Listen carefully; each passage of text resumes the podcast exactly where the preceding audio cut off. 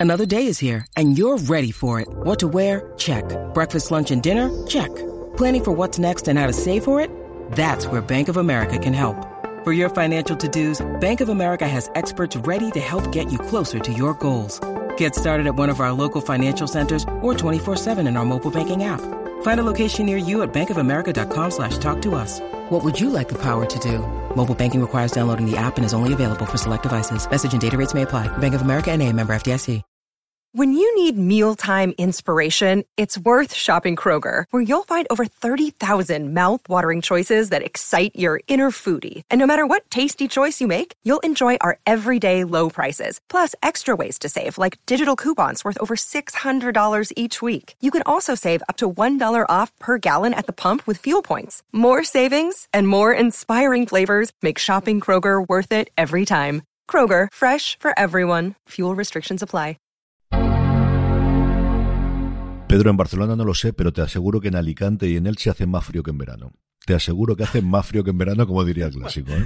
Aquí también hace frío. Lo que pasa que yo estos días, eh, pues he estado calentito en casa. Bueno, primero porque tengo calefacción y luego porque como tengo el Mac Mini y el nuevo MacBook Pro, pues oye, pues ahí le da un poquito de caña. ¿Cuánta pasta me va a costar eso? Así, a ver, yo, eh, echando cuentas rápidas, mínimo 2.500, porque es el mínimo que vale el MacBook Pro que yo te recomiendo, que es el MacBook Pro de entrada además. O sea, que es un MacBook Pro muy potente. Entre tú y Juan Francisco Bello, que ahora que estamos grabando los, los recaps y los reviews y vamos a hacer de, de The Last of Us, no hace más que mandarme las ofertas de la Play 5 para que juegue The Last of Us, esto va a ser la Pero ruina. es que qué Esto serie, la ruina. qué serie, Apúntate, la semana que viene comentamos los tres primeros qué episodios. Si serie. Ya, pero tú los has visto todos, tú los has visto todos. Pero yo solamente comento los tres Ya, primeros. ya, pero tú los has visto todos y te, tengo, te odio ahora mismo. Tú me odias porque tengo los Mac, pero yo te odio. Yo no te odio, yo siempre te quiero con locura porque me das contenido y así podemos hacer programas. No, pero- está. pero que he visto los nueve sí. De Last of Us, los dos primeros episodios me han puesto la piel. Yo nunca había visto algo tan fiel, y no solo que es fiel, sino que amplía la historia original. Y me encanta que cada episodio empiece con un antes de. Antes de, de lo que pasó con el, con el, con el virus. Lo, el, el- el segundo episodio empieza espectacular con el caso del paciente cero. O sea, es alucinante la serie. Yo he jugado los juegos, a los dos, los estoy volviendo a jugar ahora otra vez. Y es que es piel de gallina de volver a estar en, en, en ver en pantalla cosas que diría, tienes que irte por la derecha, que, que te escapas por ahí. No, además es muy videojuego, ¿no? En el segundo episodio que se bloquea una salida y tienen que tomar otra, otra, otra ruta, que es cuando pasan cosas. Es espectacular, es espectacular. Yo solo te digo que me llames o me mandes un mensaje cuando acabes de ver el tercero, Oh, no me no, vi. que no debería decir que es mi favorito de los nueve, pero es Me mi has favorito. puesto de los la nueve. piel de gallina, tío. O sea, fíjate que todo el mundo dice eso del tercero. Todo el mundo dice eso del tercero. Ya lo verás. Ostras, madre mía, ese- En fin, que luego tenemos Video Rincón, que además Apple tiene un millón de cosas hoy. Tenemos rumores, porque mm, veremos a ver qué ocurre con el casco. Tenemos el tema de la semana, que evidentemente van a ser las dos reviews que ya ha publicado Pedro Aznar sobre el Mac Mini M2 Pro. 2.500 euros cuesta la broma. Y el MacBook Pro M2 Max, que son otros 2.500. En fin. No, no, no, no, el Mac Mini es más barato, ¿eh? Sí, ¿verdad? No, el Mac Mini. Este que me han, que me han dejado a mí, que es el Mac eh, Mini M2 Pro con 16 gigas de RAM, que más que suficiente, eh, con 19, El gigitas, el gigitas es el punto importante. eso. 19 núcleos, ¿eh? 19 núcleos de gráfica. Yo, o sea, bueno, lo podéis ver en, en la review. eh, este Mac Mini es capaz de jugar a Resident Evil Village, que es una barbaridad de juego que se lanzó el año pasado, a la máxima resolución, con todos los filtros gráficos complejos activados. Es alucinante cómo lo mueve, pero ese, el Shadow of the Tomb Raider, todos los juegos complejos que hay ahora mismo para Apple Arcade y con Metal 3 y Ventura, que es una de las novedades que ha tenido Ventura este año, que es un acelerador gráfico bastante potente, ostras, pues tiene pinta de que, bueno, va a llegar No Man's Sky. Además, yo creo que es un muy buena, muy buen sustrato para que la gente empiece a pensar en el Mac para juegos por fin, que lo vean de otra forma, ¿no? Que ya Apple aquí tiene que empujar para eso. Empezamos como siempre con el follow-up y hablábamos hace 15 días de cómo podíamos tener un arranque fuerte de temporada de Apple, que no tuvimos que no tuvimos eh, Keynote de noviembre y además tiene pinta, sobre todo por los vídeos que hemos visto, que tenían toda la pinta que serían integrados en uno de los eventos virtuales que han hecho recientemente. Pedro, yo creo que canta mucho que hasta última hora no se supo si tendríamos un evento finales de octubre, principios de noviembre y habrían lanzado ahí los tres productos que sabemos, que es esa renovación del HomePod, del que todavía no tenemos los reviews, pero sí tanto el Mac Mini remozado ya con M2 y también los nuevos MacBook Pro de 14 y 16 pulgadas, que es la otra parte también importante de esto, es con el M2 Pro. Sí, sí. Estaba, estaba claro que algo iba a pasar. Ya os dijimos que iba a pasar algo, ¿eh? O sea, no os quejéis. Ya os dijimos, porque escucháis, la gente escucha una cosa más. También la que lee Apple Esfera y los Podcast está muy informada de todo. Y, y ya os dijimos que iba a pasar algo. Evidentemente, el lanzamiento de los nuevos portátiles ahora y también del HomePod, que ha sido también una de las sorpresas de esta semana, de esta semana pasada, de estos últimos días, porque nadie se esperaba que un HomePod mm, de un HomePod que es un clon muy similar al que ya al que ya conocíamos de, la anterior, pero con bueno algunos toques importantes. Yo me gusta pensar como es de hecho eh, una evolución de la tecnología del HomePod Mini evolucionada más que una herencia del HomePod original. tiene menos del HomePod original y más del, del HomePod Mini a nivel de tecnología de lo que parece, pero bueno, ya hablaremos del HomePod en su momento. Los nuevos Mac, la verdad es que son una gran sorpresa, no tanto por los Mac, que son exactamente iguales en nivel de diseño, sino que llevan los nuevos procesadores de Apple y la verdad es que funcionan muy bien, funcionan muy bien. Ahora hablaremos un poco de ellos. Y es empezar el año. Gurman decía que es que Apple ahora va a empezar así el año porque tiene que, eh, ah, eh, bueno, tiene, va este trimestre fiscal, la cosa no ha ido muy bien y tiene que sumar un poco cifras. Sinceramente, yo creo que a Apple eso le da igual. Yo creo que ha sido más por un tema de no podemos anunciar un producto sin, lanzarlo y a lo mejor no han tenido, han tenido problemas de almacenamiento, de logística o de lo que sea, que de, que de tema pasta. Pero ya están aquí y nos han impresionado a todos, ¿eh?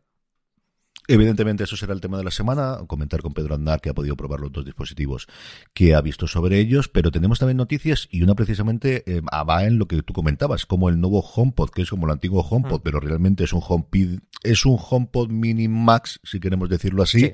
Y ha facilitado el hecho de que alguna de las ventajas que tiene el nuevo HomePod se activen a, toro pasado en el HomePod Mini, que no sabemos hasta ahora, que son un sensor de temperatura y también de humedad que se van a activar a partir del nuevo eh, sistema operativo del, iPhone que ya está disponible, que es el iOS 16. Sí, de hecho, bueno, si tenéis ya las betas ya podéis activarlos, sino cuando, cuando, bueno, cuando lleguen, no, ya, ya han llegado, la 16.3 ya está, ya está activa. Es una de las cosas que se rumoreaba, yo creo que habían despieces del HomePod Mini ya en su momento que decían que tenía estos sensores, pero que no estaban activos. Mucha gente pensaba que esto era por tema de reparación, por si alguien no llevaba un Apple Store, que no les vendieran la moto de que no, no, no lo tenía en el baño y luego resulta que sí. Bueno, pues el, sensor actúa como un sensor más HomeKit dentro de, de, casa y está muy bien porque te permite, te permite, bueno, pues ver el nivel de humedad y la temperatura. Además tiene una cosa muy buena y es que se va calibrando con el uso. Es decir, tú lo pones y eh, había antes gente en una red social, que lo hablaremos de ella, eh, que decía, anda, pues mm, me da tres grados de diferencia con el sensor que tengo en casa, que sé que es fiable, ¿no? Y conforme han ido pasando las horas, dice, anda, se ha ido normalizando con el sensor que tengo, que sé que funciona, ¿no? Con el que sí que regula la temperatura. Y esto se puede hacer a nivel remoto, es decir, mucha gente tenía HomePods Mini en su casa de vacaciones de la playa y se puede actualizar vía, vía, vía la aplicación de casa, aunque estéis en remoto, si allí tenéis conexión a internet, se actualice cuando lleguéis lo podéis utilizar y de hecho en remoto ya podéis saber la temperatura que hace allí en la casa donde lo tengáis, que eso le pasó a Markintos, de, que trabaja en, que trabajan magníficos aquí y nos lo ha contado por, por, las redes sociales también, así que es, es guay, ¿no? Que al final Apple también active esto eh, en, retroactivamente, ¿no? Que es algo que quizás no estaban preparados a nivel de software en su momento y bueno, decidieron sacarlo mejor tarde que nunca que tengas un dispositivo que de repente hace más cosas, siempre. Claro, claro. Eso siempre es bien, eso siempre. Claro, claro. Tú comentabas un poquito y te veo muy, muy elefante así cuando eres esta parte, muy bastadón, luego nos contará un poquito más. Y evidentemente una de las grandes noticias durante la quincena en la que no hemos estado es el corte totalmente de suministro, por así decirlo, de Twitter a las aplicaciones de terceros, que era una cosa esperable, pero que como casi todo lo de los últimos cuatro meses de Twitter se ha hecho tarde, mal y mal y fatal.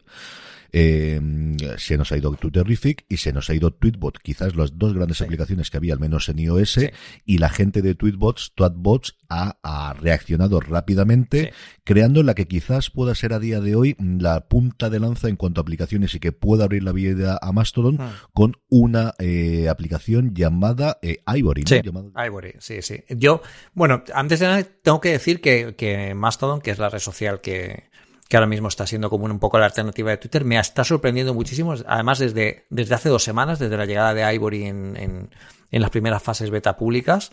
Y, y hay una cosa que está pasando mucho y es que, por lo menos en el Mastodon de la gente mm, que, que es afín de tecnología y tal, em, estamos en un momento que me recuerda mucho al Twitter de 2008 en el sentido de que la gente ayuda, la gente comparte, la gente celebra, no es un no es una red social tóxica, no hay, no hay gente hablando de política, no hay gente hablando de, de cosas que confronten, sino van mucho a sumar y todo en general, la gente, toda la gente que está ahora mismo en Mastodon, oye, pues está felicitándose de, ostras, pues a lo mejor las redes sociales no eran lo que pensamos, ¿no? Tienen que ser así, de esta forma, ¿no? Y yo os animo a que aunque sigáis usando Twitter, yo sigo usando Twitter, evidentemente, pero es cierto que utilizo más Mastodon desde que, desde la llegada de Ivory, y desde hecho, desde la llegada de Ivory, eh, ha habido una migración masiva, bueno, masiva no, pero ha habido una migración muy grande de usuarios hacia Mastodon, eh, que yo creo que Elon Musk no lo calibró en su momento. Porque yo creo que, no sé si así fue aquí en, el, en el chat de la pelesfera donde lo comentaba, yo tenía, cuando, cuando Elon Musk compró Twitter, yo pensaba que podía hacer algo bueno. Porque además es un tío que, joder, ha hecho Tesla, SpaceX. Son como, este tío quiere ir a Marte. O sea, es un tío que sabe lo que hace. Ha sacado Tesla adelante cuando nadie confiaba en ella.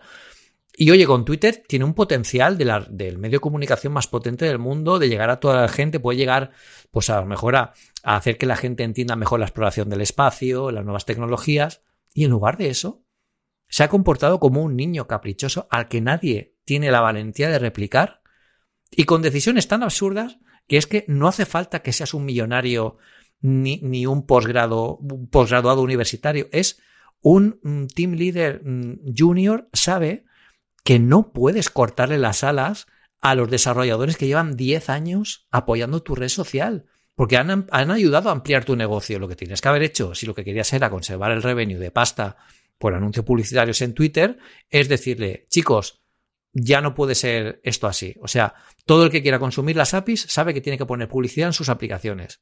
Perfecto, la gente lo hubiera hecho. ¿Qué ha pasado? Le cortó las alas a los a las third parties sin avisar a nadie. Se enteraron por, por Twitch dos o tres días después, después de una cuenta de desarrolladores de Twitter que no era ni siquiera él. O sea, un desastre completo, un desprecio a los desarrolladores. No desprecies a los desarrolladores, son tu fuerza de trabajo. ¿Qué ha pasado? Que la gente de Tapbots ha dicho, muy bien, pues ahora todo lo que hemos aprendido durante estos 12 años en, tweet, Tweetbot, que es el mejor cliente de Twitter que existe, ya han aprendido mucho, vamos a crear una aplicación para Mastodon en el que la gente diga, pues ahora a lo mejor sí que me paso.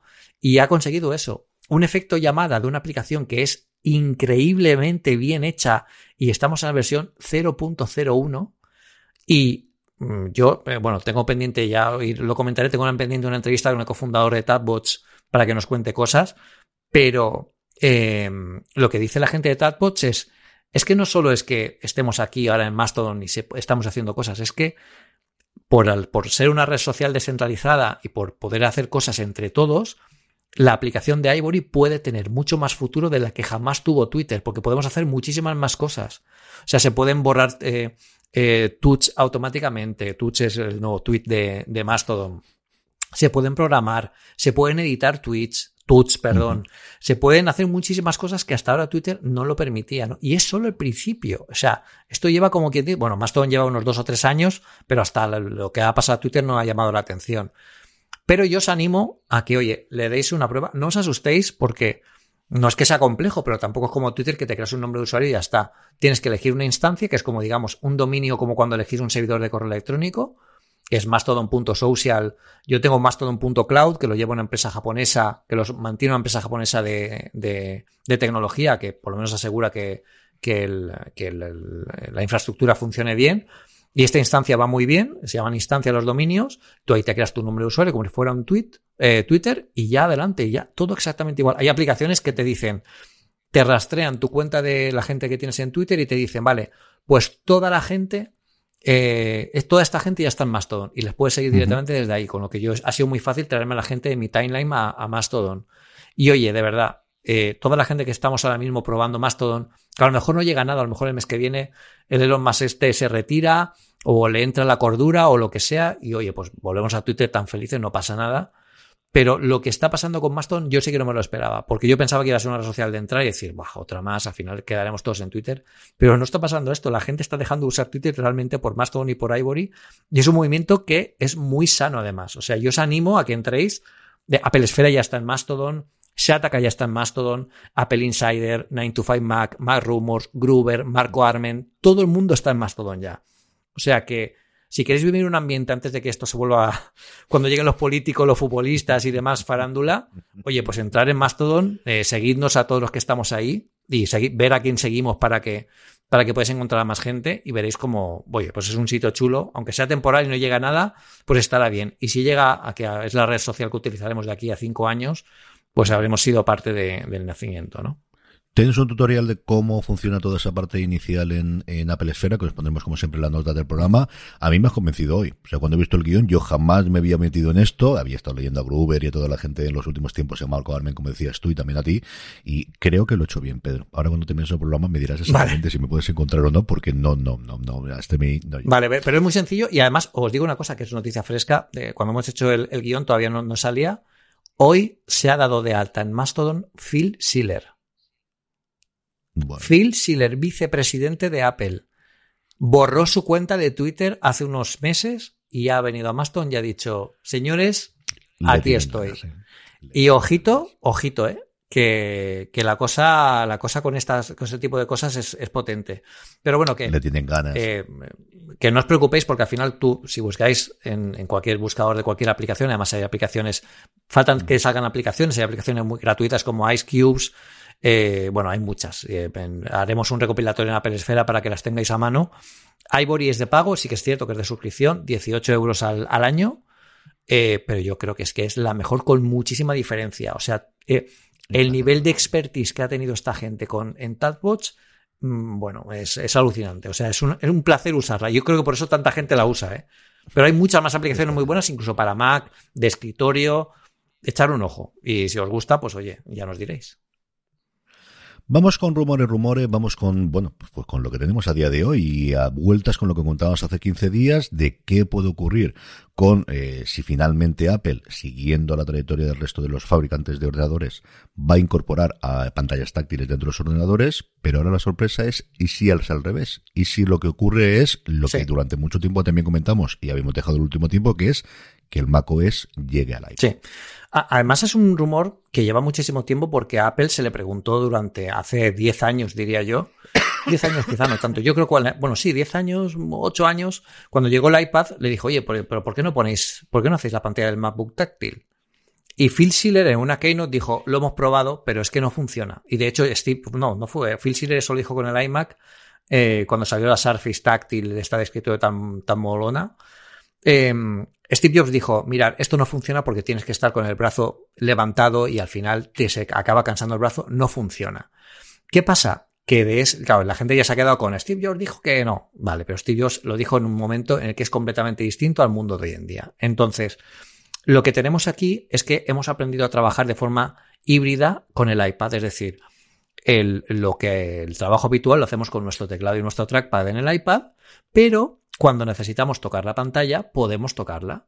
Porque a todos los que nos estáis escuchando, y no digáis que no, ya nos lo diréis en el grupo de Telegram, a todos os ha pasado que habéis tocado la pantalla de vuestro MacBook.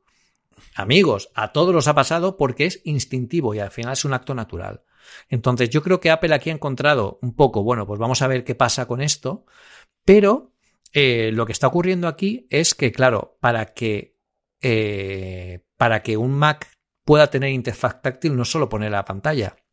Es que la interfaz de macOS, la de hoy en día, no está preparada para una interfaz táctil, porque los botones son pequeños, los menús son complicados de manejar con un dedo. Fijaros la diferencia entre, entre iPadOS y, y, y macOS. Entonces aquí lo que, lo que pensamos en este artículo De hecho, el titular ese fue eh, lo que yo le dije al, equipo en, el Slack que tenemos interno. Dije, oye, ¿y si no es un nuevo Mac táctil? ¿Y si realmente es la llegada de Mac OS al iPad? O dicho de otra forma, ¿y si estamos hablando de que Apple quiere unificar ya los sistemas operativos? Un único sistema operativo que funcione para el Mac.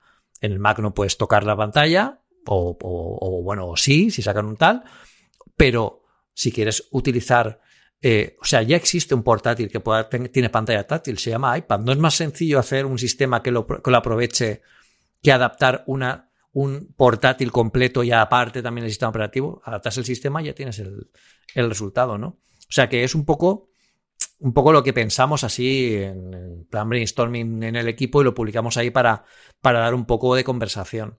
Pero yo creo que estaría muy bien porque además es la decisión lógica. Es decir, tienes unas máquinas potentísimas, además con el mismo procesador que llevan los MacBook, que es el iPad Pro M2, por ejemplo. Ostras, pues ponle un ponle macOS, pero adaptado, eh, que sea un híbrido, que por fin iPadOS, que ya lo son realmente, con Catalyst las aplicaciones mm. ya se empiezan a compartir. Quizá queda un poquito de trabajo ahí, que yo creo que es por lo que no ha salido aún, pero yo creo que ese es, como diría el de Mandalorian, es el camino. Sí, y yo creo que la incorporación del Magic Keyboard con el teclado y con el, Yo estoy, es decir, yo toco muy poco la pantalla del iPad. O sea, estoy muy acostumbrado a utilizar, depende del, entorno, ¿no? Cuando estoy viendo sí, pero cuando estoy trabajando, realmente tiro de trackpad y de teclado. Yo no sé si será una cosa puntual mía, si será una cosa general, pero de la gente que veo alrededor me dice que es tanto igual, que al que al final vas al dedo, pero que, pero que tienes esa parte. Hablando precisamente de, de, de, de iPad, Gurman comentaba que se espera un gran rediseño, pero que no deberíamos esperarlo antes del 2024, eso sí. Sí. A ver, es que el iPad ahora mismo yo creo que, es un, tiene, un, diseño que está muy, muy, muy, muy cerrado, ¿no? Eh, tú lo ves hoy en día, no tiene notch, por ejemplo, que es una cosa que no entiendo cómo siguen llevando los portátiles y el iPad, ¿no? Em, em, es un diseño que es delgado, no pesa, tiene una pantalla espectacular con mini LED. Em, Gurman, aquí precisamente tengo una noticia delante de mí, dice que eh, este año si hay algún rediseño, sea un año que no pasará sin pena ni gloria, si alguna cosa pequeña a lo mejor será una actualización de potencia. Eh, pero sí que dice que en 2024, una Keynote en primavera, digamos, dentro de un año, eh, dentro un poquito más dentro de un año, ya deberíamos ver un rediseño que eh, incluiría incluso pantallas OLED, con un diseño que permitiría una carga magnética mediante MagSafe, es decir, un poco un cambio. Yo entiendo que también un poco aligerar los bordes que tiene ahora mismo el, el iPad Pro que tampoco es que sean muy grandes, yo quiero decir, a mí el, diseño ya me gusta, yo me lo quedaba ya para siempre con este, este, este diseño. Hombre, lo suyo sería que fuera todavía más delgado, tipo casi folio, ¿no? Que, no te ocupara nada, que tuviera batería, que yo creo que se, acabará convirtiendo en algo así, pero yo el diseño lo veo muy bien para que dure por lo menos un año más, ¿no? Y año que viene que venga lo que tenga que venir. Vamos a hablar de series, sí, porque Apple está súper potente ahora mismo, ¿no? En la TCA, además, con 12 paneles súper súper interesantes que, que, que, están dándolo todo, ¿no? parece que estaba hasta un poco parada, ¿no? Es la impresión que me ha dado a mí. Y ya empieza a salir ahora. Fuera. Yo creo que no, es cierto que todo el mundo está, vamos a ver, mm, para la movida que tienen todo el resto, Netflix, con la marcha de Reed Hastings, bueno, demostrando cómo se hace una sucesión. Es decir, yo creo que esto estaba planteado antes y no se hizo en el 2020 por razones obvias, por todos los problemas de la pandemia y derivados, y no se hizo posiblemente el año pasado porque después de la presentación de resultados del primer trimestre tuvo el follón. Bueno, fue la bola, fue el inicio de la bola de nieve que ha arrasado o que ha afectado a prácticamente todas las grandes corporaciones de, contenido quitando las dos que son otra cosa, que son Amazon y Apple fundamentalmente. Pero ahí tenemos la vuelta de Bob Iger a Disney después de tres años de nombrar a su sucesor y si el sucesor de su sucesor vuelve a ser su predecesor. HBO Max que está digiriendo la, el, bueno, el, hecho de que la extinguiesen de, de Warner Media de AT&T y lo uniesen con Discovery Plus y tienen 50 mil millones de deuda en una, evolución de los tipos de interés, que yo no me canso de repetir, que no es lo mismo pagar tipo de interés sobre 50.000 millones cuando los tipos de interés están al 0% de la Fed que cuando están al 4,5%. Netflix sigue siendo rentable y además no tiene, una de las cosas que además decían mucho en la, en carta es que no tienen deuda que vence este año, que tienen muy poca deuda que vence el año que viene y que toda su deuda está tipo fijo, que eso pues realmente es importante. Y Apple al final yo creo que tenía mucha cosa en la que ha ido moviéndose. También es cierto que tienes, eh, tiene un follo con Ted Lasso, y ahora pues, si quieres lo comentamos bastante, bastante gordo.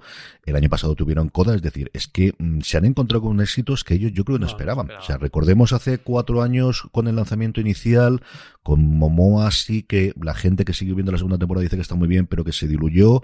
The Morning Show por el Emmy que recibió en su segunda temporada secundario, pero desde luego nunca ha sido la serie que ha tenido. Y de repente se encontró por un lado con Ted Lasso en plena pandemia, que es la serie de vamos a sentirnos todos bien y que la gente descubre. Otra cosa es que se sepa dónde hay. PAC publicaba un estudio muy curioso esta semana en el que cogían eh, dos series por cada una de las plataformas, quizás las dos más significativas, y preguntaban a gente en Estados Unidos si sabían dónde se metía.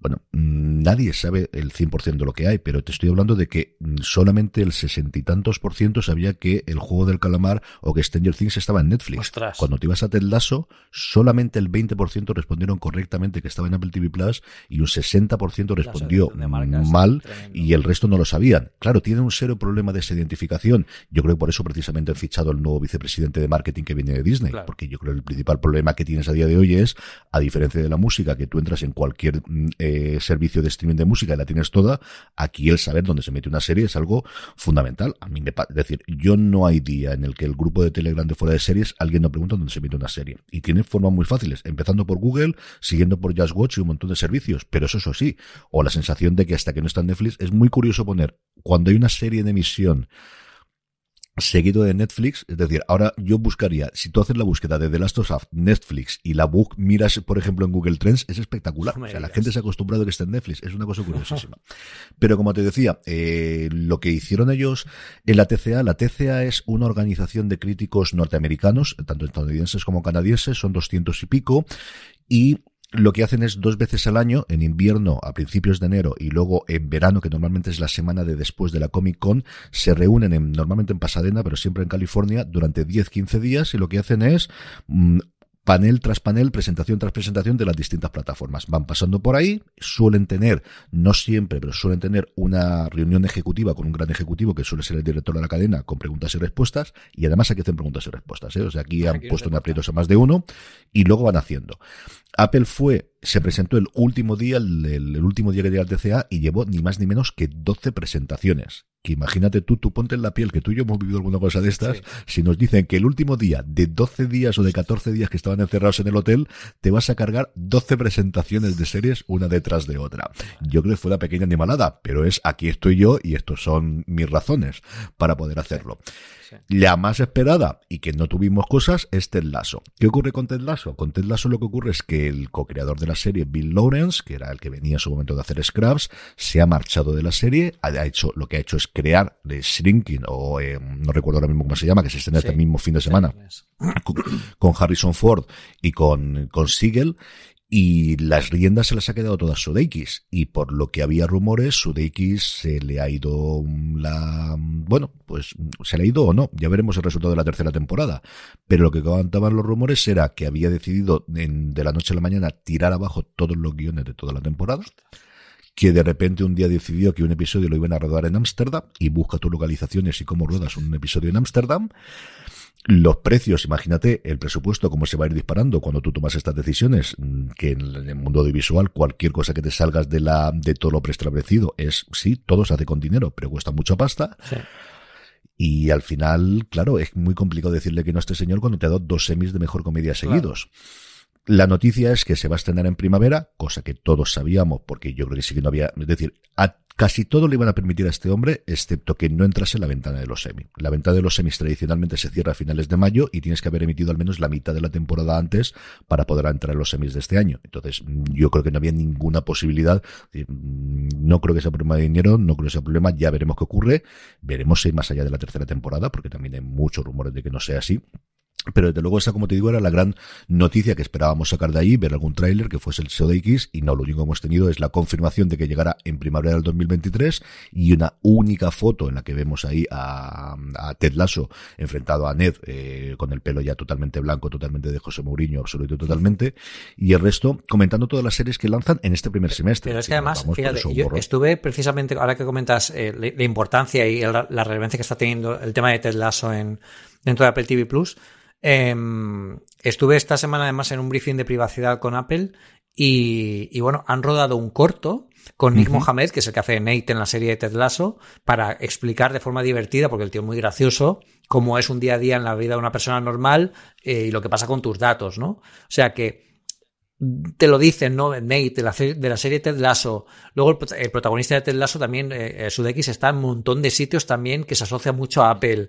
Ha estado en Twitter también súper activo, como dando a entender que cuando se, cuando por ejemplo hicieron el, el Liverpool en el FIFA, pues él también estuvo promocionando. Es decir, es como un traccionador muy importante y yo creo que eso a Apple TV Plus le viene muy bien y lo tienen claro además.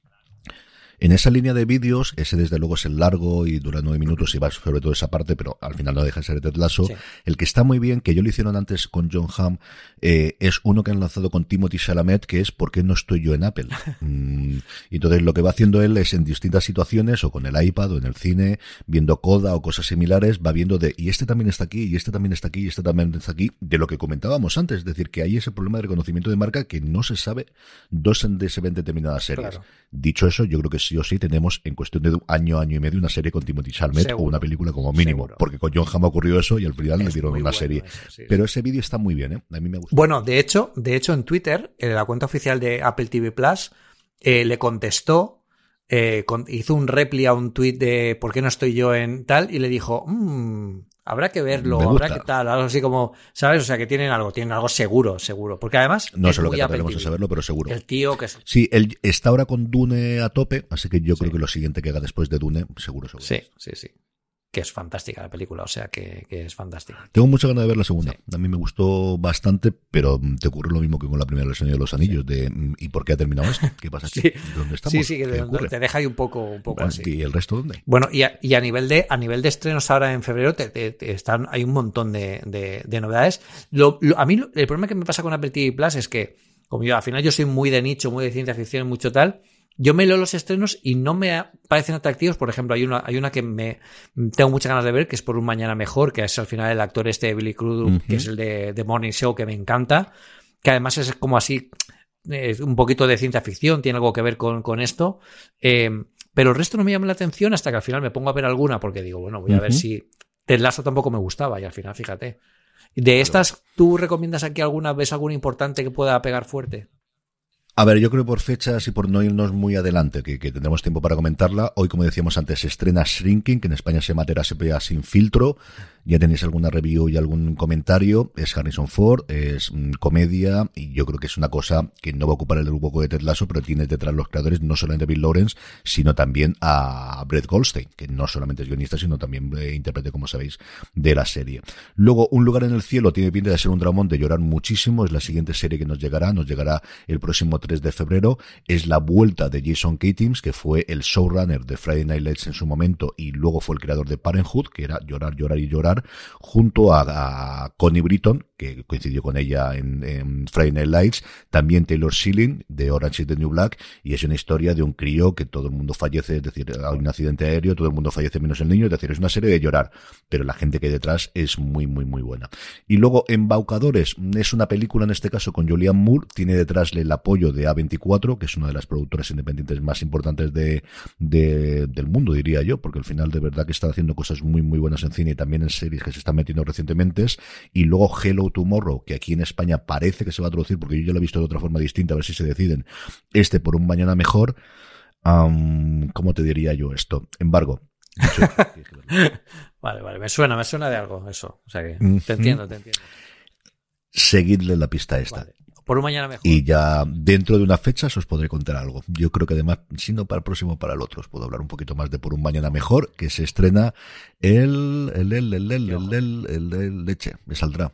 Bueno, en febrero no tenemos la fecha concreta aquí, pero vamos. Y eso es más o menos lo que tenemos, porque el resto yo creo que podemos dejarlo adelante. Pero tenemos estrenos prácticamente todas las semanas. O sea, yo creo que es al ciclo que intenta llegar Apple, sea película, sea serie, sea documental. Tenemos una con el John Levi, con el creador eh, de, de Sheets Creek, eh, haciendo de un programa de viajes, muy en tono jocoso y también de cómico que llega después. Pero yo creo que Apple a lo que va en este 2023 y de todo el 2024 es todos los viernes. Si realmente se mantienen los viernes con fecha de estrenos, tienes al menos un producto nuevo suyo. Y yo creo que eso sí que están empezando a tener la suficiente producción para hacerla. Nada sabemos nada de Fundación, también hay que decirlo, nada dijeron la TCA, no sabemos tampoco nada de la nueva temporada ¿Eh? ¿no? Dijeron para Fundación. Sabemos lo mismo que sabíamos del tráiler, Sí, sí, pero no, ni no enseñaron nuevas escenas, ni enseñaron no más. No sabemos nada tampoco de la nueva temporada de Parla Toda la Humanidad, que es la otra cosa que yo tenía muchas ganas Sí. de, de saber. Y esas son quizás las dos grandes eh, cosas que nos faltan por saber. Bueno, eh, esperaremos a ver qué, qué se mueve. Yo, tra- tradicionalmente es cuando ahora es cuando se empieza a mover un poco todo, ¿no? De cuando empiezan ya los, las galas, los premios y demás, eh, y empiezan ya las cosas fuertes. Yo esta de Harrison Ford eh, tengo ganas de verla, porque es de la típica serie, es muy tedlazo, eh, creo yo. Y además, ostras, es que, Sí. o sea, tenemos a Harrison Ford en la serie.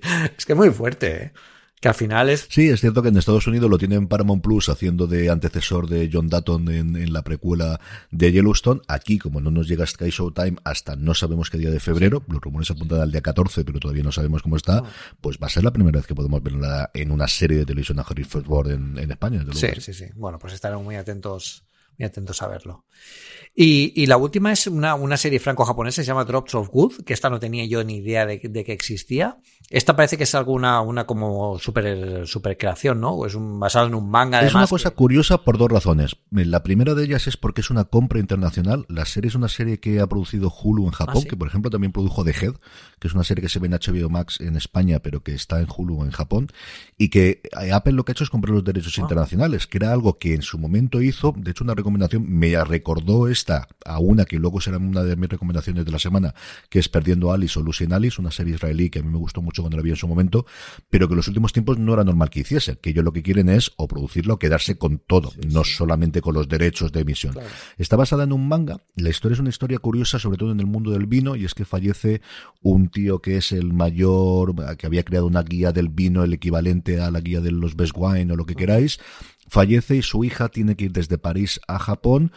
Hacía muchísimo tiempo que no lo veía y recibe como herencia la bodega del padre, que se supone que es la mejor bodega de la historia, y tiene que competir con el que era el protegido del padre, que es un japonés, y no está claro qué tipo de relación tenían entre el padre y este japonés protegido.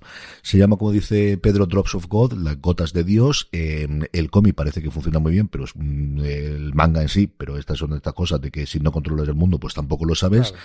Tiene, ella es quizá menos conocida, que es Fleur Gefrier, que salió en Das Boot, en el, el, el submarino, que es una serie que se puede ver en España en AMC, que está muy bien. Él sí es bastante más conocido porque ha salido que es eh, Tomohisa Yamashita, que ha salido recientemente en Alice in Borderland, cuya segunda temporada se acaba de estrenar en Netflix, en Tokyo Vice, que también está renovada por una segunda temporada en HBO Max, y si os gusta el mundo japonés, es una serie que está bastante bien, y la que comentaba antes, The Head, que ha tenido también su segunda temporada y que también se puede ver en HBO Max. A mí es cierto que el mundo de la gastronomía y del vino me gusta. No sé cuánto de eso se va a contar aquí, pero como os digo, es una cosa curiosa porque hacen producción en Japón y porque cojamos series internacionales que Apple ahí quizás sí que va muy por detrás de Netflix y también por detrás de Paramount Plus. Todavía no tenemos ninguna, es decir, lo que ha hecho en España sí, lo hizo con Bambú, pero realmente se rollo en Miami, es decir, no tiene tantísimas series. En el Reino Unido es quizás donde ha hecho más. Y luego por el hecho de que es una serie que ya está terminada, que allí va a estrenar Hulu y que lo que han hecho es comprar los derechos al resto del mundo, que era algo que en los últimos tiempos, en los últimos dos o tres años no habían hecho. Ah, pues eh, bueno, tiene muy buena pinta. La verdad es que Drops of Wood, la ver- t- tiene el, el nombre, vamos, lo, lo- lo hice claro, ¿no? Ahora que dices esto, esto del vino, a mí lo del vino también me gusta mucho, pero beberlo, en principio. Haremos un poco. Vamos ya, Vamos Pedro, si quieres, con el tema de la semana y cuéntame. eh, empezamos con el MacBook Pro, Mac Mini, Mac ¿qué Mini, te Mac parece Mini. más? Mac Mini. Vamos con el Mac Mini. Mac Mini que. A ver, eh, yo aquí tengo que decir que yo soy un satisfecho usuario del primer Mac Mini con M1 que salió. De hecho, es con el ordenador que estoy grabando a día de hoy. Yo creo recordar que le metí más RAM y alguna cosa por el estilo y estoy contentísimo con él. Es cierto que tú sabes que yo el único tute que le puedo dar es cuando tengo que exportar el audio de, de los podcasts, que quitando cuando tengo que meter algún filtro suele ser rápido, pero es, yo no lo he oído en la puñetera vida desde que lo tengo desde hace que dos años, año y medio, sí, Sí. dos años será, ¿no? No. Una cosa más o bien, menos. bueno, sí, dos años. Funciona de dos años lujo. largos, sí.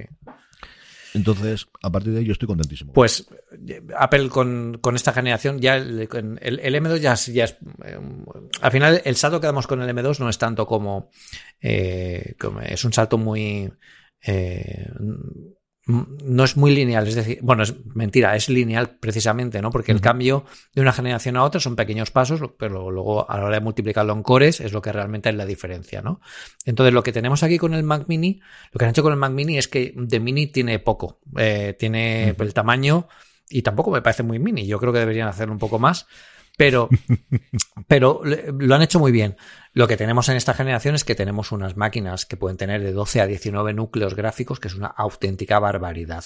O sea, yo lo contaba antes en la charla de la pelesfera, en este he jugado a juegos como Resident Evil Village, eh, No Man's Sky, eh, cuando nos enseñaron el, el, Mac, eh, nos demostraron cómo se conectaba con OBS haciendo streaming a la vez que jugabas a un juego eh, con toda la carga gráfica en la máxima resolución, a la vez que utilizabas la cámara del iPhone como cámara aérea en Ventura, todo eso trabajando simultáneamente y además haciendo otras cosas. O sea, es una máquina que está hecha mucho para paralelizar cosas y además que tiene mucho espectro, ¿no? Desde la gama base hasta el último modelo, pues se diferencia sobre todo en el, en, el, en el, disco duro, que se puede ir hasta los dos teras, si no me equivoco, un tera en el, en el caso del Mac Mini y es una barbaridad. Ha habido un poco de polémica, como los hay todos los años, porque dicen que el modelo de entrada tiene capa de, no es que tenga capa de velocidad, es que solo tiene un NAND del disco duro y no puede trabajar en paralelo. Esto ya lo hemos comentado, se comentó el año pasado. Apple lo dijo además explícitamente a la gente de Diverge eh, o a 9 to 5 Mac que la tecnología y la arquitectura Apple Silicon trabaja de forma diferente. Memoria unificada, todo es más rápido, utiliza cachés, utiliza buffer. Los, los benchmark, evidentemente, si tú haces un, un benchmark a un componente de la arquitectura te va a dar una cifra, pero el trabajo real el día a día no se va a notar que haya ninguna disminución. Al contrario, Apple dice que incluso te irá más rápido. Y eso es algo que podemos ver todos. O sea, nadie ha devuelto un Mac Mini M2 o un MacBook Air M2 porque le vaya lento. O sea, eso es gente al final que busca el dramita, que siempre estamos igual con, con lo de siempre. De hecho, hasta se han quejado con el modelo de entrada del MacBook Pro, que es precisamente el que yo recomiendo, porque el disco duro de escritura y de lectura va a 3 gigas por segundo. ¿Perdona? O sea, 3 gigas por segundo, perdona. ¿Eso te parece lento? ¿En qué planeta? ¿En qué, ¿en qué multiverso? O sea, y yo entiendo que al final todos queremos que nuestro disco duro vaya pues a 6 gigas por segundo, ¿no? Como va al tope de gama. Pero Instantáneo. Lo que queremos es. Claro, pero tampoco vas a pagar el precio del, Mac de entrada. Es decir, si necesitas esa eh, velocidad extrema para un rendimiento profesional de un estudio de grabación de vídeo profesional en movimiento, pues tienes que pagar la gama alta, evidentemente. Pero es que además yo creo que esa gente lo paga, Pedro. No, claro. Es decir, yo creo que la gente que utiliza esos dispositivos, es decir, si el Mac Mini va de una horquilla de 719 a 5249, quien se gasta 5.249 es porque realmente le va a sacar partido a ese. además eso para una empresa no es dinero, porque es el tiempo que ahorras. De hecho, Víctor, en, el charla de la que hemos tenido esta semana, nos lo decía. Dice, yo es que con estos Mac nuevos me merece la pena gastarme el dinero con lo que valen porque me ahorran tiempo. Y el tiempo para mí es muy importante, porque al final es la diferencia entre salir antes o salir después y hacer que un vídeo tuyo tenga éxito o no lo tenga. O sea, al final todo se reduce a esto. Y también que evidentemente el Mac mini de entrada el Mac Mini de entrada eh, va a 1,5 gigas por segundo de, escritura y de lectura. Pero es que eso hace dos o tres años era lo máximo. Y hoy en día se puede trabajar perfectamente vídeo 4K. O sea, y más con la arquitectura unificada, que recordemos que no funciona igual. Eh, a la gente de PC le viene muy bien que digamos eh, que Apple eh, tenga estas, estas especificaciones que parecen como de segunda fila, porque luego lo pones en una tabla y parece que Apple vaya por detrás. Pero todo el mundo sabe que, bueno, de hecho tú lo sabrás, no sé si le pusiste 16 gigas de, de RAM al Mac Mini, pero yo he tenido un Mac Mini M1 con 8 gigas y va espectacular. Y os aseguro que ningún PC funciona con 8 gigas hoy en día. Yo lo tengo con 16. Yo lo amplié a 16 y el disco duro creo que tengo un tera, si no recuerdo mal, te lo digo ahora mismo, sí. No, tengo dos teras. Bueno, te, cago, tú fuiste a tope. no, yo tengo, no, un tera, un tera entera. Sí, porque el 2 ya se me disparaba. Sí, pero yo disco duro, sobre todo por los podcasts, y me gusta tener, yo creo que, que, también aquí soy muy anticuado para estas cosas. me gusta tener copia, aunque luego tengo Dropbox y tengo discos externos y lo que queráis, pero mm, yo he sufrido igual que tú el no tener disco duro y ahora que es relativamente barato el tener que nos sobre medio tera, pues es una cosa que yo quiero totalmente. Dime cómo estaba el, el input output, porque el modelo anterior tenía solamente dos USB-Cs y dos USB-A. Este, todos los modelos tienen cuatro USB-C es a partir de una Tienen a partir del modelo de un Tera, si no me equivoco. Tienen cuatro USB-Cs, eh, Thunderbolt 4 los cuatro, HDMI 2.1, que además es la nueva, la nueva norma que es mucho más rápida, permite eh, conectar eh, pantallas de 10K, si no me equivoco, o 12K, una barbaridad absoluta. Y luego tiene también la entrada auriculares que además está potenciada para que no tengas que necesites un, un accesorio extra si necesitas eh, auriculares eh, profesionales. O sea que esta vez está bastante pensada. Sí que sido que el modelo de gama de entrada tiene dos USB-C, dos USB-SAS, eh, pero bueno, también al final, yo por ejemplo, el modelo de gama de entrada lo compraría pues, para tener en casa un, ordenador de casa para la gente que, está en casa, navegar por internet, ver, ver, películas, crear contenidos, porque es que parece que hablemos de estos Mac. Hoy nos lo decía también un chico en, el canal de Twitch de, de Apple Esfera. Oye, que, que que son unos maquinones, incluso gama de entrada, que puedes crear perfectamente vídeo 4K. Evidentemente no te pongas a hacer dos streams de 8K en tiempo real con efectos profesionales en Final Cut Pro porque te va a faltar un poco de potencia. O a lo mejor no, o a lo mejor sí te puedes esperar tres segundos más en hacerlo. Quiero decir, que es una cosa que no, no es que sea inusable, es que la gente prefiere que sea todo en tiempo real perfecto, claro, pues eso tiene un coste, ¿no? Pero para todo y más, los modelos base hoy en día sirven. Como han servido el Mac, el Mac Mini M1, hoy en día sigue siendo muy mm. buena compra. Yo lo sigo. A la gente que me pregunta, Pedro, solo quiero, mira, para, para, para hacer podcast, para dos cositas tal y para, pues oye, busca un Mac Mini M1 de segunda mano, que sigue siendo, va a tener un montón de vida, puedes meterle ventura y es una maravilla. Y estos Mac Mini eh, que ha sacado M2 ahora Apple, tienes un gama de entrada 740 eh, euros, un Mac Mini M2 sus 8 gigas, lo que tú quieras, lo, mínimo mínimo, pero oye, tienes un buen procesador eh, y sabes que tienes una buena arquitectura que te va a rendir. ¿Quieres un poquito más? El que, el que me ha dejado Apple a mí vale 1500, que es un ordenador un poco más, más aproximándose al Mac Studio. Y este pues sí que tiene. Bueno, el Mac Mini de entrada tiene 12 cores eh, de gráficos, ¿eh? O sea que no, no lo olvidemos que no, va, que no va a cojo. El mayor que me ha dejado a mi Apple tiene 19. Tiene 16 gigas de RAM, un tera de disco duro y la verdad es que con ese yo, eh, bueno, Final Cut, eh, Logic Pro, Xcode me renderizaba un proyecto con 70 dependencias y 40 librerías cruzadas en 70 segundos. O sea, era una locura. Es una locura que nunca habíamos pensado con Mac Mini. Yo el otro día estaba revisando em, eh, publicidad que tenía de Apple de 2005 cuando salió el, el, Mac Mini original, que era un poco, ¿quieres un Mac? Venga, pues empieza por este juguetito y ya si te gusta, prueba el Mac de verdad, que es el iMac. Aquí no, aquí es el Mac, el Mac Mini ya es el Mac, igual que Mac Studio es el Mac. Yo soy un convencido del Mac Mini. Yo creo que he podido tener es desde luego el ordenador, el tipo de ordenador que más he tenido de, de mm. Apple. Yo no sé si habré tenido 5 o 6 y de todas las gamas, ¿eh? desde el plástico de blanco posiblemente. Normalmente cuando los jubilaba de trabajo lo utilizaba de servidor para de multimedia en casa y así han ido pasando y he tenido yo creo unos de 4 o 5 y como os digo, en cuanto salió el M1 tenía más claro que iba a comprarme este que el portátil y quizás tenía que renovarme antes el portátil que el, que el Mac Mini, pero es que al final me gusta trabajar en escritorio, yo creo que también es la generación, ¿no? Y a lo que estamos acostumbrados, a mí me gusta tener un ordenador de escritorio cuando llego, lo único que echo de menos de verdad es el tener más puertos, pero eso yo creo que es un mal endémico que siempre me ha pasado y yo creo que a día de hoy con, con cuatro USB-C y con dos USB-As me sobraría y me bastaría, porque como mucho siempre necesito uno que tengo que quitar alguno y volver otro. totalmente. Háblame del MacBook, marinero. Pues ¿Cómo está lo del MacBook Pro? Este ya, este ya peor, ¿no? se sale un poco de, Ya, o sea, ya se sale de lo razonable. Es, em, a mí me sigue gustando más el diseño del MacBook Air M2, porque es más mm. finito, me gusta que por favor, yo además lo digo en el artículo, que por favor Apple cambiaría el color. O sea, ya estamos del Space Gray y del plata hasta las narices. Ponerle un color más atrevido, un color más oscuro, como el del MacBook. Tú ten en cuenta que aquí al menos tienes dos, que en el Mac Mini nos han dejado solo con un color, ¿eh? que alguien decidido de... El Mac Mini dice, mira, me da igual, lo vais a comer igual, va a ser este color. Pero en el, en el MacBook Pro sí que es cierto que podían tener un color un poquito más de Pro, ¿no? Cuando salió el, iPad, el, el iMac Pro, lo pusieron así como más oscuro para que dé la sensación más tal. O sea, pues hacer igual, ¿no? Pero sí que es cierto que en el MacBook Pro de esta generación, eh, sobre todo con el M2 Max, es una absoluta barbaridad. O sea, da igual lo que le pongas. Yo por primera vez me he quedado corto con las pruebas de rendimiento que le estaba haciendo porque ya se lo da igual. O sea, eh, en jefe en jefe Xbench había pruebas que me daba 800 frames por segundo, 1000 frames por segundo. O sea, estamos locos. Es una, era una locura, era una locura. Y luego en el tema de juegos, evidentemente todo al máximo, que nunca me había pasado con un Mac Apple Silicon, ¿eh? Todo al máximo, máxima resolución, eh, jugando en modo ultra panorámico, porque tengo un monitor ultra panorámico me lo han dejado. Apple me ha dejado el Studio Display para probarlo en el, con el, con los portátiles y lo he conectado. y lo veo, es una maravilla, pero funciona espectacular. Y luego el MacBook Pro, pues tiene lo que tiene el MacBook Pro de bueno. Un pantallón, porque tiene un pantallón impresionante. Eh, una batería que yo aquí he intentado He intentado buscar las cosquillas a la batería.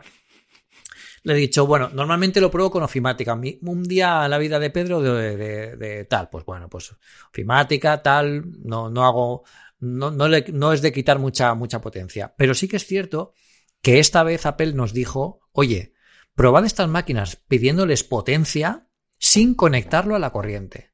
Porque Apple Silicon tiene un rendimiento, por eso tiene los, los, núcleos de rendimiento y los de, y los de, y los de performance de eh, eficiencia, que se dedican precisamente a que, bueno, que se activen en momentos en los que se necesitan, pero internamente la arquitectura sabe y sabe cómo contener la energía dando el máximo rendimiento siempre.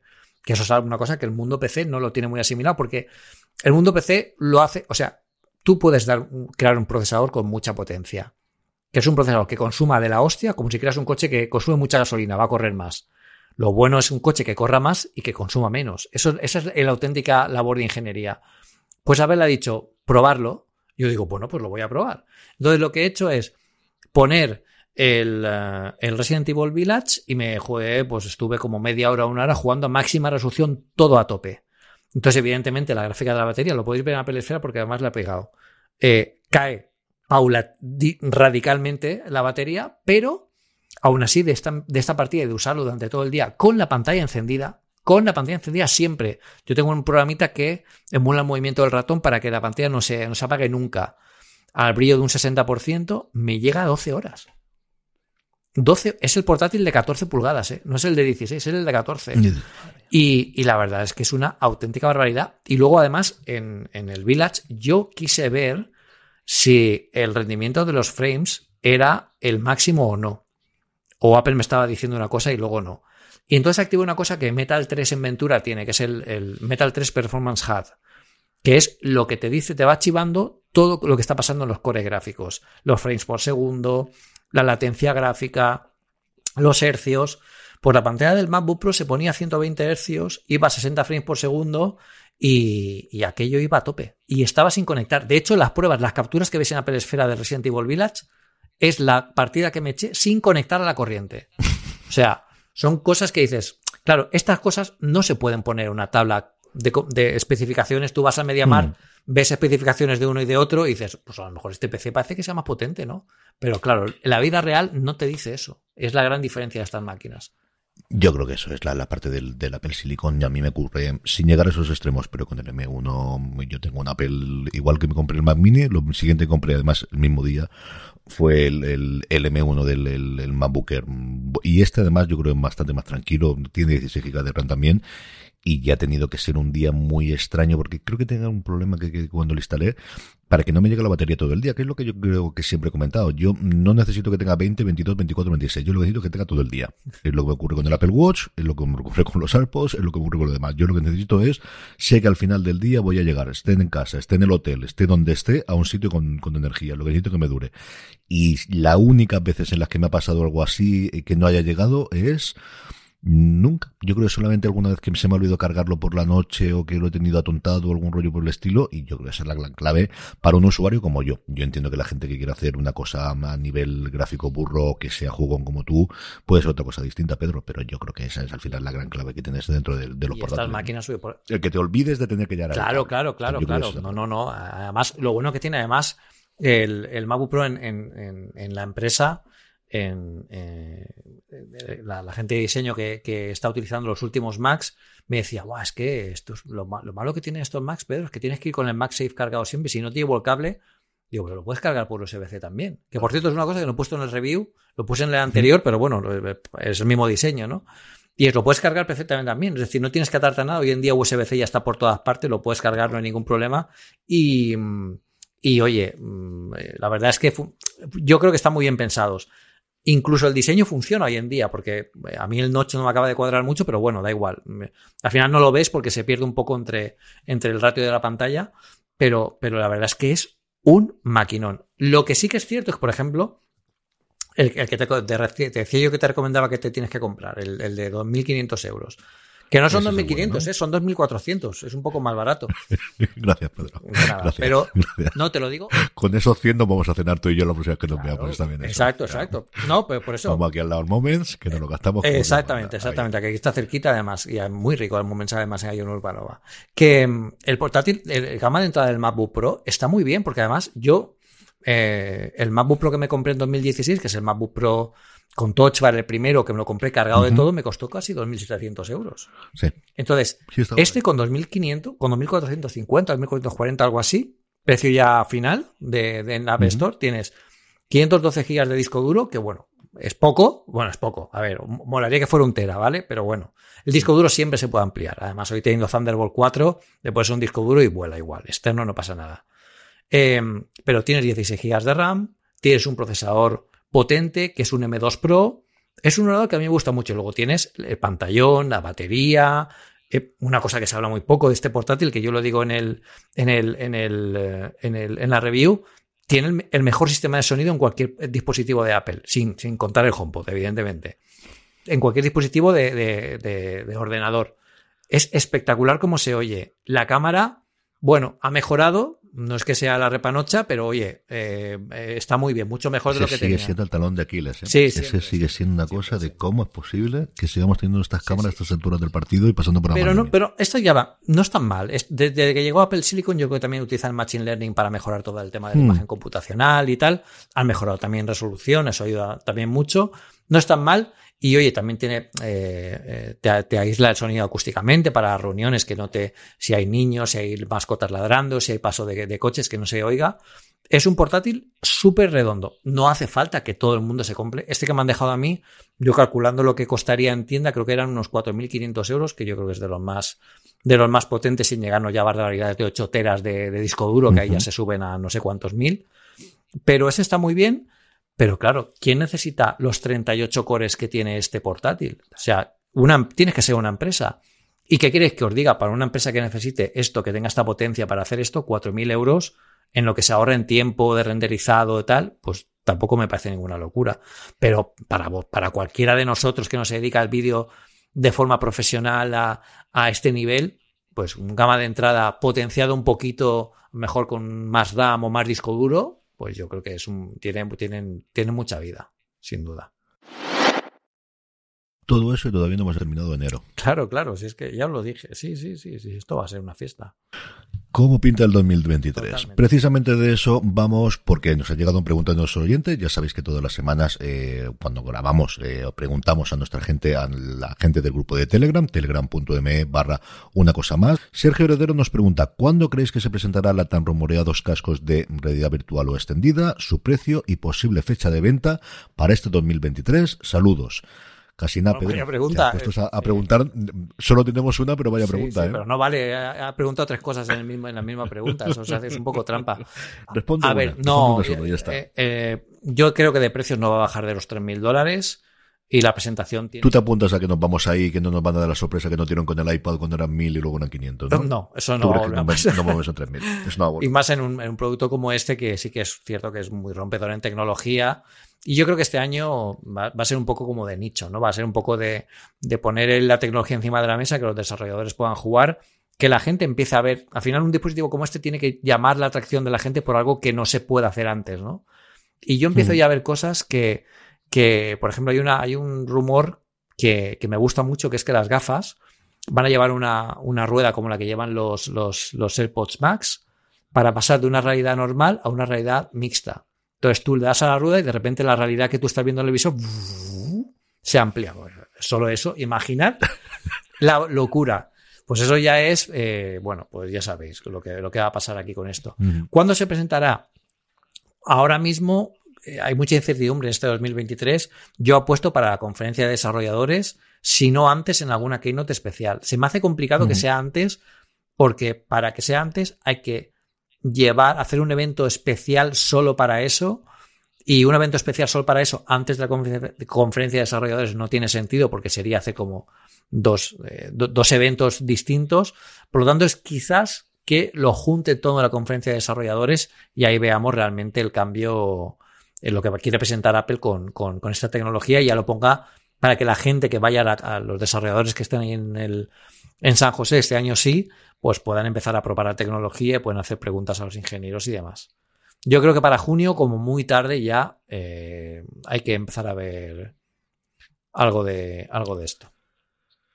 Yo estoy dudando. De verdad que por un lado entiendo que se haga dentro de la, de la conferencia de desarrolladores, pero por otro lado creo que mm, tiene la suficiente entidad para que le dedique una keynote propia, dar dos meses, que se puedan mandar dispositivos, porque esto tiene toda la pinta de que no se va a poner la venta inmediatamente, sino que tendrá yo creo un periodo, no sé si de tres, seis, nueve, y que además estamos en el mundo que estamos y con los mm, problemas que tenemos de suministros en general, aunque yo creo que, que este dispositivo tendrá prioridad. Pero yo creo que sí puede ser que manden los kits a los desarrolladores y que esos kits los puedan probar durante dos meses y vayan a la conferencia de desarrolladores con todas las dudas que tengan y con la versión que sea entonces de cómo quieran llamar finalmente el, sistema operativo. No lo sé, de verdad que no. Yo, lo último que he leído desde luego eran muchos más rumores que apuntaban a marzo o abril, mm, cuando todos dábamos por sentado yo creo el año pasado que sería la conferencia de desarrolladores sí o sí donde se presentaría el, nuevo dispositivo. Vamos a ver, seguiremos las noticias porque desde luego como mucho nos quedan seis meses. Yo estoy coincido contigo que, que ya demasiado agua está sonando para que esto no se presente en este mes Además que tiene que ser antes de verano, ¿eh? porque eh, después ya viene toda la vorágine de iPhone, iPad, Apple Watch y este año más cosas. Están eh, también los Mac nuevos, es decir, hay muchas. El Ultra también tiene que salir. A ver este mm. año qué pasa con él, si lo actualizan o no. Y mm, yo creo que empezaremos a ver un poco el camino de esto conforme avancemos en a ver ahora, a ver lo, próximo que, va, que hace Apple, que es si sacar en nota de prensa o hace un evento en marzo para presentar algo. Igual este año no hace evento en marzo, que también tendría sentido para potenciar y centrar todo el primer gran evento de Apple en la conferencia de desarrolladores y que salga ahí, o que por sorpresa pues haya un evento para el tema gafas, sería un sorpresón, y que luego se lancen mm. en la conferencia de desarrolladores, también podría ser, porque ahí también, ahí sí que todo el foco del mundo entero, ahí ya sí que estaría en la conferencia de desarrolladores, ahí no quedaría otra. O sea que. Terminamos, Pedro, como siempre, con la recomendación de la semana. ¿Qué recomiendas a nuestro querido? Bueno, ya, lo hemos comentado antes, pero yo esta semana recomiendo, oye, echad un vistazo a Mastodon, em, que es una red social que me está gustando mucho. Me gustaría que hubiera todavía más gente que le guste esto, la tecnología, Apple. Hay una comunidad en castellano muy buena, están todos los grandes, está, ya os digo, Gruber, todos los, los, los grandes periodistas de, de, tecnología están ahí, hasta Phil Schiller se ha metido ya. Eh, y la verdad es que mm, es un ambiente muy sano, nada tóxico, nada que ver con otras redes sociales. Eh, todo el mundo enseña, todo el mundo aprende. Y bueno, lo que os digo, mm, más que nada que la probéis, por, porque veáis el ambiente que hay ahora mismo. Yo seguramente no sé lo que pasará dentro de un mes. Ya os digo, igual la dejamos y no volvemos a saber nada de ella y se queda como otra red social más que tenemos por ahí el nombre de usuario y ya está. Pero y si no, pues empezaremos a ser parte de algo chulo, ¿no? Que al final es una red social descentralizada, es decir, esto no lo puede comprar nadie. Y es, creo que una de las grandes cosas que hemos aprendido con. Yo tengo dos recomendaciones rápidas. Una, como decía antes, y porque al final, bueno, pues uno se deja lo que dedica, quiero contar alguna cosa siempre del catálogo de Apple TV Plus, es Perdiendo a Alice. Lucy Alice en, bueno, la versión original, la versión inglesa. Es una serie israelí que es más rara que un perro verde, que yo la vi en su momento, fue una compra y yo creo que ha pasado desapercibida porque fue de las primeras series que sacó Apple. La historia, muy por encima, porque luego se complica muchísimo, es una antigua directora de mucho prestigio en Israel, que tuvo una gran primera obra y que está de alguna forma retirada para cuidar a la familia y está casada con un sex symbol y uno de los principales actores israelí. Esta buena mujer, cuando va en el tren, de repente hay una chica estudiante de eh, audiovisual que la reconoce y que dice que siempre ha querido eh, parecerse a ella y que ha escrito un guion que le encantaría que le echase un vistazo. Ella ve el guion, el guion le gusta muchísimo y a partir de ahí esta mujer joven se mete en la vida de ella, empiezan a trabajar juntos, el marido, ella, mm, y no os cuento mucho más. Es una serie que a mí me gustó mucho, tiene sus momentos, me gustó mucho estéticamente, no tiene nada de efectos especiales, pero el cómo está rodada y el color y lo demás, de verdad, yo no soy demasiado analista de esta parte, quizás más estética que podéis tener críticos que vengan más de la parte de audiovisual o de la parte periodística, pero me gustó muchísimo y es una serie que yo creo bastante diferente y que a día de hoy puede encontrar un buen público. Como os digo, Perdiendo Alice la tenéis completa en Apple TV Plus. Y luego, una de estas aplicaciones de las que de las que antes había muchas en el Mac y que cada día hay menos, de esas pequeñas joyas que hacen solo una cosa pero lo hacen muy bien y que era muy habitual que Macworld en su momento les sacaba con pequeñas gemas y que yo recuerdo pues eso hace 10 o 15 años que mi Mac estaba lleno de aplicaciones de este tipo de hago una cosa y lo hago muy bien. La aplicación se llama HiDoc o la Doc, está desarrollada por un buen hombre Está desarrollada por Rafael Conde, que tiene varias aplicaciones dentro de la, de la App Store. ¿Y qué es lo que hace? Pues él tiene un problema, que es lo que le hace la aplicación. El problema era el siguiente. Yo, mi dock, no quiero que sea exactamente el mismo cuando estoy utilizando mi portátil que cuando conecto mi portátil a un dispositivo externo. Porque si tengo mi portátil, quiero que el dock esté abajo o esté escondido porque necesito toda la pantalla, pero cuando lo pongo con mi monitor de 27 pulgadas, lo que quiero es que esté bien visible o a la izquierda o a la derecha. Y como os digo, es una aplicación gratuita que acepta donaciones o le dice si os gusta mucho pasaros por alguna de las aplicaciones que tengo de pago, que ya comentaré alguna la semana que viene, y lo que hace es detectar automáticamente y que corra. Entonces, cuando tú conectas el portátil a un dispositivo externo, te cambia y te coloca el dock donde tú quieras, de la forma del tamaño que tú quieras, o quieres que te oculte, o quieres que te lo mezcle a la izquierda, o a la derecha, o abajo, o lo que corresponda. Como os digo, una aplicación muy sencilla, muy tonta, pero que te ahorra al final eso de y ahora tengo que cambiarlo, y ahora tengo que volver a hacerlo. Para gente que, y en mi caso, que vas arriba con el portátil, que yo tengo el despacho mío de la universidad, el despacho de fuera de series, cuando vas para arriba y para abajo, y tengo la manía de hacerlo distinto, o en casa cuando lo conecto, que estoy que solo tirar el Mac Mini, pero a veces lo conecto aquí, como os digo, una aplicación de las de antes, de solo hago una cosa, pero lo hago tremendamente bien, la tenéis en highdoc.com y como siempre la tendréis en las notas del programa, está muy, pero que muy bien montada. Sí. Pues nada, estaremos súper atentos porque la verdad es que ya, a mí me falta tiempo ya para verlo todo. Y aparte, porque como Last of Us lo veo dos veces, como mínimo. Eso pasa. Yo también. La vi primero entera y ahora estoy viendo otra vez. Pues ya me la estoy bajando, ¿eh? Esta no la conocía yo. Don Pedro Aznar, que siga probando y que no pase mucho frío, querido. Que si lo tenemos aquí en Alicante no queréis mostrar a Barcelona. Sí, pero bueno, como puedo teletrabajar desde casa, aquí estoy la mar de bien. O sea que. Eso está muy bien. Muchísimas gracias a todos por estar ahí. Pedro, un abrazo y si no pasa nada, volvemos en 15 días. Cuídate mucho. Un abrazo a todos, nos vemos muy pronto. Chao, chao. Y a todos vosotros, querida audiencia, volvemos en 15 días, como siempre, en una cosa más. But there is one more thing. And we've managed to keep it secret. Pues arreglado. Muy bien. Dios mío. Tenía que haber cogido algo. Yo también, tío. Como además algo de la otra. Esto no lo podemos hacer. Es que los dobletes, esto de no, es, no es bueno. Esto de las guardias tienen que hacer los profesionales, como tú y yo. Sí, tío.